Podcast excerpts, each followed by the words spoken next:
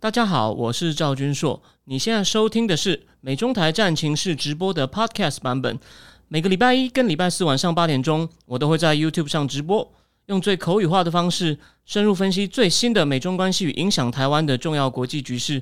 想要第一时间收看直播，记得在 YouTube 上搜寻并订阅我们的频道“美中台战情室”，也别忘了加入我们的 Telegram 群组，在我们直播与 Podcast 文字区都有连结，可以点进去哦。好，我们先回答第一个问题哦。那个有一位政治系、一位法律系、一位经济系三位毕业生去应应征一个总统重要幕僚职位，政治系的要怎么样自我介绍才能在三位毕业生中脱颖而出呢？好，我们来假想一下，我觉得这题目很有趣哦。这个呢，又有牵涉到一些具体的知识，然后呢，又有牵涉到，诶，有点像我，你要我去创作一个情境嘛。我猜那个法律系的人可能会强调哦，法治的重要。然后呢，总统需要处理各种问题的时候呢，有些法律基础他要帮总统研究哦，免得总统哦违反了法律，或者是呢帮总统创造一些新的法律来推动他总统其他的愿景跟政策。哎，我讲到这边，等一下哦，这是我想象的。经济机会说，你要推动政策呢，你要设设计出好的体系，有好的体系呢，才有好的诱因，有好的诱因呢。只要有好的诱因，人就会自动自发，市场呢就自然就发挥作用。政府呢只要维持好基本的收税哦，保证合约能够执行，法律、治安、国防，提供公共建设功能哦。你会发现，经济系讲的很漂亮，可是呢，经济系其实最空洞。那实际你要去执行一个东西，你要靠法律。所以法律系的人，如果他念得好的话呢，其实呢，最实际上呢，有他最实际的用处。哎，可是问题就来了，问题就来了。等一下，那政治系要如何凸显呢？我们先假设他大学的时候呢，没有在那边瞎混啊。我刚刚讲到两个东西，我发现经济系提供你一些架构，虽然严格来说那个架构有点空洞。那你有了架构后，法律系提供你实行细则。那现在问题就问题就来了，经济系的架构到底能不能用？到底我们要怎么样评估经济系的人提供的架构？我们这个国家有什么价值跟愿景？这些东西呢？政治系的人读的书，对吧？因为这个政治系有些老师很右派，有些东西很左派。那我们这一篇是很妙，是我觉得是一个比较左，这个并没有那么喜欢右派的人，他出于对右派的兴趣跟影响力，他去爬很多历史文件，写出这些右派人士哦，怎么样在全球打造这种资本主义的泡泡的历史学家写的书。好，那重点来了，所以啊。这种书不要看它的表名称叫资本主义，经济系不会看的啦。不好意思，我就只讲经济系教他们算习题、写程式，那个那个有它一定用处，我不是全盘否认。你政治系的人就要你的优势就是呢，我们上课的时候呢，哦，有老师介绍了很多理论，所以让我知道世界各地发展模式的不同，每个发展模式呢，哦，虽然说我呢大概都知道。哦，它的大致的特色，它的优缺点各自是什么？所以呢，我能够帮总统准备很重要的背景参考资料，让总统去有更多的资料来评估如何实现你的梦想愿景。哦，来完成你的政见，来帮助你连任，甚至哦帮助你的党。OK，所以说你看，法律系的人是主要提供的是实行细则，经济系的人提供一个架构，可是。架构到底扣掉实行细则，这个架构的为什么要有这个架构？这架构跟人家比哦，全世界哪些可行的架构？为什么这个架构比较好？哦，政治系的人呢，其实读的基本上才够多够广，然后呢才有办法让总统满意。就是你炒出来的东西呢比较均衡，像一道什么都有的商业午餐。哦，你可能会说。我就说，因为什么呢？因为现在经济系真的就是以，尤其是台湾的经济系都是新古典当道。我举个例哦，不像日本，日本的经济系据说还有分四派，日本有那种数理派、非数理派哦。然后呢，然后呢，马克思也分两派，马克思数理派、马克思非数理派。日本经济学家好像有比较多左派的。台湾呢，就是大一化这个供需线，或大一化供需线。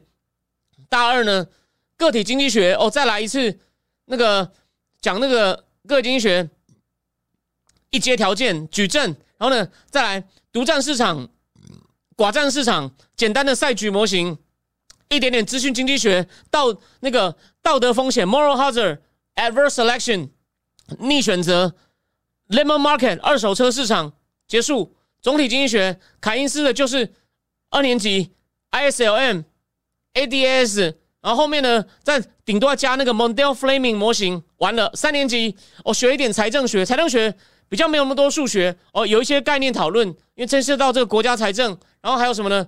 经济史那个呢是唯一经济学比较偏文科的，但是呢，大概你讲了就忘，他们上的不够多。然后呢，再来还有国际经济学啊，国际经济学就是有什么呃提供曲线，教你李嘉图比较利益法则哦。然后后面也有那个国际金融。先告诉你汇率，汇率怎么决定哦？浮动汇率，然后呢，Mondale Flaming，还有物价 PPP 这些东西。好，那可能基本上呢，就先基本上就是一些简单的哦数学模型计算。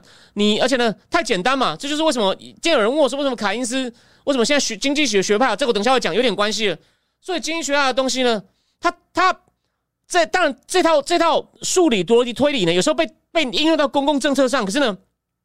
能够应用到的老师还是很少，哦虽然现在应该越来越多了。我这样讲可能不公平，比如说，这样说你这样太偏颇。他们后来计量经济学发展出很多东西，去应用到很多问题，比如说骆明庆研究大安区的人为什么能够进台大，就靠一些哦高超的统计技巧去分析大笔数据。OK，所以啊，不否认啊，经济的如果他大学这方面就很强，他还可以跟老板说，我可以帮你哦。哦，去跑一些变数的关系，不过这种可能真的需要博士啊。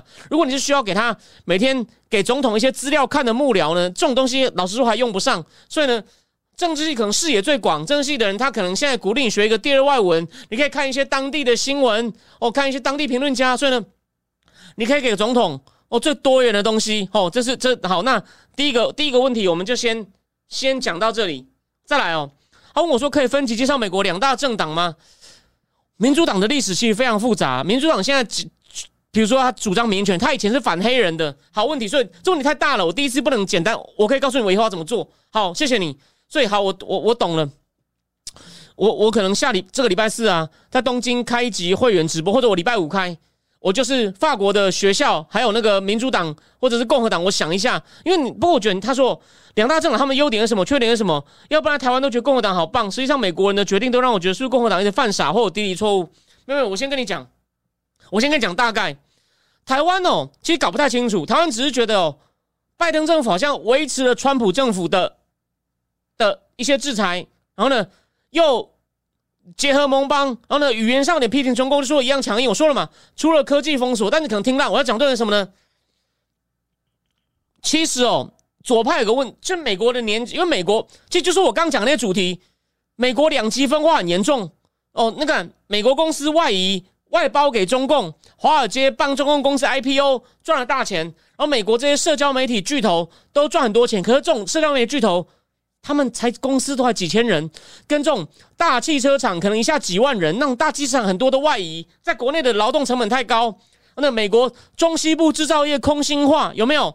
然后年轻人看到哇，美国医疗那么贵，学费那么贵，说美国年轻人很多是左派，所以为什么民主党有他一定的诉求？哦，然后呢，美国的税，然后大公司很多不用缴税，然后呢，所以呢，左派现在搞这个取消学贷或什么？好，那我再反过来讲。有有，民主党以前真的是反黑人，有真的有。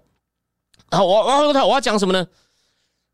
啊，还不止哦，这这我刚刚讲是比较粗的，比较深的呢。我我我比台湾台湾也有人懂，但是他们他们写的东西我比较少看。还有那个文化战争啊，牵涉到堕胎、性别有没有？